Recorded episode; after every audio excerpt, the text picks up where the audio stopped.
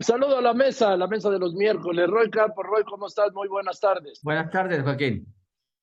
René, ¿cómo estás? Buenas tardes. Muy bien, mi estimado Joaquín, abrazo grande. Gracias. Don Pepe, querido, una provocación antes de ir al corte. Brevísima, Joaquín. Mira, el presidente nos tiene otra vez discutiendo los temas que a él le interesan. Así como con gran habilidad transformó un documento endeblemente sustentado como era la resolución del caso Ayotzinapa y lo, lo tradujo en darle credibilidad con una serie de maniobras políticas. Y en cambio, con la misma habilidad nos tiene discutiendo la militarización de la seguridad pública y hasta su consulta patito sobre la Guardia Nacional. A nadie y nadie discute lo que nos importa verdaderamente, verdaderamente a todos, lo que le importa a la gente, Joaquín, a la gente le importa la seguridad pública. Nadie se pregunta si la Guardia Nacional, bajo mando civil o militar, está capacitada para desempeñar la tarea que le asigna la ley. Tampoco discutimos el fracaso de la filosofía de abrazos y no balazos, que no contiene a, a las bandas criminales, les ha facilitado su expansión a muchos sectores de la sociedad, tanto que la gente ya los ve como gobierno paralelo porque les cobran por vivir. Ya está la provocación, Roy. Así es, mira, eh, Pepe, Pepe lo que dice es, el presidente nos tiene hablando del ejército cuando el ciudadano está hablando de la inflación, básicamente, de otros problemas, o está hablando de la inseguridad y no del ejército, sino de su seguridad diaria.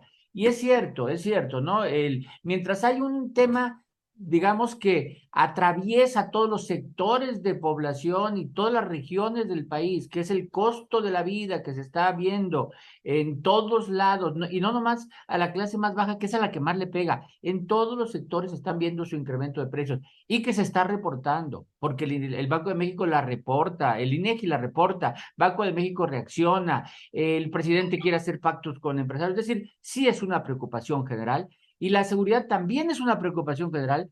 De, si no fuera preocupación, no estuviéramos en el debate actual del ejército. Pero esta semana ha habido, digamos que dos, eh, dos eh, momentos, es un momento, una semana de movimientos sociales. La marcha del lunes por Ayotzinapa, hoy las mujeres, el próximo domingo el aniversario 54 del 2 de octubre. Es decir, esta semana pues por eso está blindado Palacio Nacional, porque era, era, de marchas al Zócalo. Y es una semana en donde el presidente, haciendo un, un, un mutis sobre esos temas, se va al tema de, discutamos el tema del ejército. Y el tema del ejército en dos vertientes muy presente. La vertiente de Ayotzinapa, que es una vertiente, ¿por qué? Porque hay acusados, si fue intervención, si había conocimiento de más gente, que si en los cuarteles o no cuarteles, pero aparentemente todas las investigaciones es que al menos militares, o sea, militares que en funciones estaban y están en el ejército y de altos niveles tomaban decisiones sobre la vida de los estudiantes. Entonces, ahí está metido el ejército. El presidente lo simplifica en decir, no es la institución, sino son miembros. Tiene razón, aunque no es su actitud normal. Su actitud normal es generalizar. Así generalizó con las estancias, así generalizó con los fideicomisos, así generalizó con los miembros de partidos políticos, es decir, todos son hipócritas, todos son corruptos. Su, discurso normal es generalizar. En este caso dice, no, es miembros específicos y esos miembros se van a castigar. Y el, otro tema en donde el ejército está metido es en el tema de la presencia o no en la calle en materia de seguridad. Y el presidente, sabiendo que él está del lado correcto de la opinión, porque el ciudadano está tan desesperado por la urgencia de seguridad que no es que si quiere policía, no, en el que más confío en el ejército, así que no me lo quiten, no me lo quiten. El presidente se sabe correcto ahí. Y entonces propone, ya que no, lo, no tiene la mayoría para sacarla, propone una consulta, voy a poner entre comillas consulta, porque es una consulta chafa a la que le llaman ejercicio participativo. ¿Cómo se hace? Baratito. ¿Dónde? Pues donde se pueda. ¿Quiénes? Pues quienes ayuden. Se solicita apoyo de todo el que quiera hablar y voten, pues los que quieran. Es una consulta realmente eh, pues, mal hecha y el resultado bastante previsible. Pero al presidente le conviene este debate. Es más, me atrevería a decir, le conviene que no se apruebe en el Senado. Que le conviene que no se apruebe porque si se aprueba en el Senado, le quita esta presión que va a ser, que es una presión hasta electoral sobre los partidos políticos para que se lo aprueben, porque la quiere. Si se aprobara en el Senado, ya no se hace la consulta. Entonces, bueno, yo creo que, que, el presidente muy hábilmente, muy, porque yo creo que no está violando la ley, propone este ejercicio participativo. Bien. Eh, René, por favor. Ejercicio participativo, Joaquín, que por lo demás esta eh, consulta ahora llamada con eufemismo ejercicio de participación ciudadana, eh, es una simulación eh, que perjudica eh, la democracia mexicana porque es una transgresión de la Constitución y además confronta y golpea, como lo ha venido haciendo desde tiempo atrás el presidente, al Instituto Autónomo, al Instituto Nacional Electoral, este órgano autónomo de organización de elecciones, con el objetivo que conocemos y sabemos del presidente de debilitarlo, de cooptarlo, de desarticularlo. Y también hablando de objetivo, la misión de esta consulta, no consulta, se sabe, es de objetivo, misión e intencionalidad, intencionalidad estratégica de campaña electoral. Eh, por lo demás, e, esta eh, práctica, esta falta de cuidado en forma y fondo, Joaquín, es absolutamente contraproducente en el actual contexto político de, de esta polémica que confluye y se entrevera con la discusión sobre el rol y el papel de las Fuerzas Armadas y en particular del ejército en la seguridad eh, pública y las consecuencias que esto tiene o puede tener. Eh, eh, cuando, como mencioné yo la semana pasada, el presidente ha llegado a una suerte de abdicación del funcionariado civil burocrático, decidiendo por sustentarse en las Fuerzas Armadas. En conclusión, la no consulta a este sondeo, ejercicio de participación ciudadana, no se justifica ni política ni jurídicamente. Es innecesaria para el bien eh, público. Lo central de la discusión es que la presencia de las Fuerzas Armadas en un punto eh, realmente central sea regida con una política pública gestionada en primera y última instancia por el poder civil. ¿sí? La constitución no se consulta, se cumple, Joaquín. Bien lo sabemos todos. Mira, Joaquín, lo que pasa es que otra vez el presidente está en campaña. Está en campaña. Será lo que sea la, la, esta consulta, que no es consulta, la, esta encuesta, que no es encuesta, pero lo que pasa es que electoralmente le conviene, le va a dar presencia y tema para estar todos los días machacando de aquí hasta enero, fíjate, hasta enero.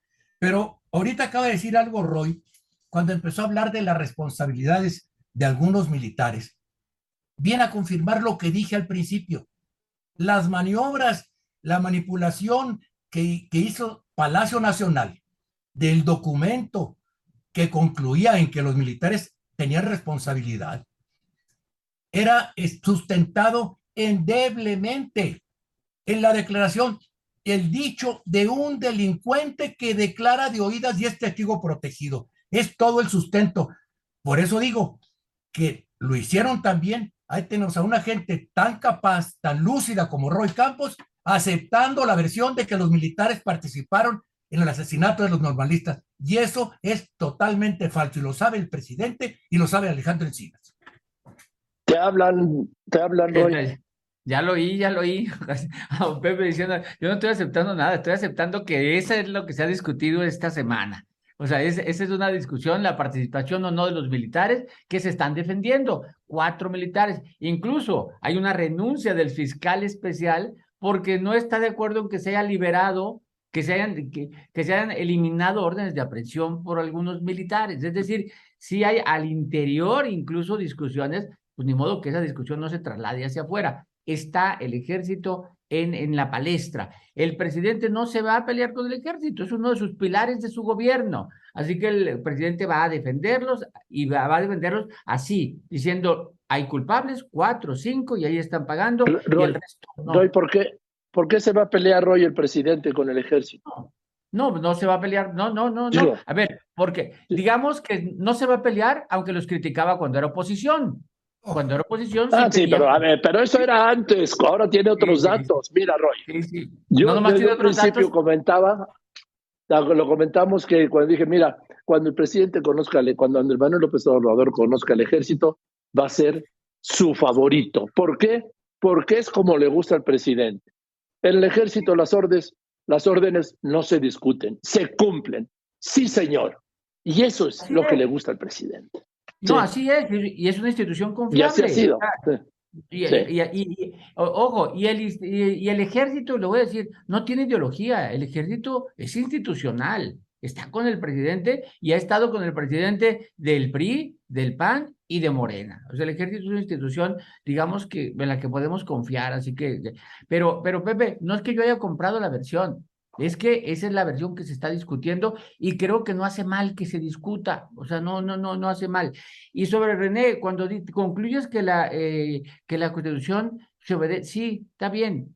Una de las críticas que hemos hecho al presidente es que la Constitución no le importa mucho cuando no le conviene. O sea, no, no.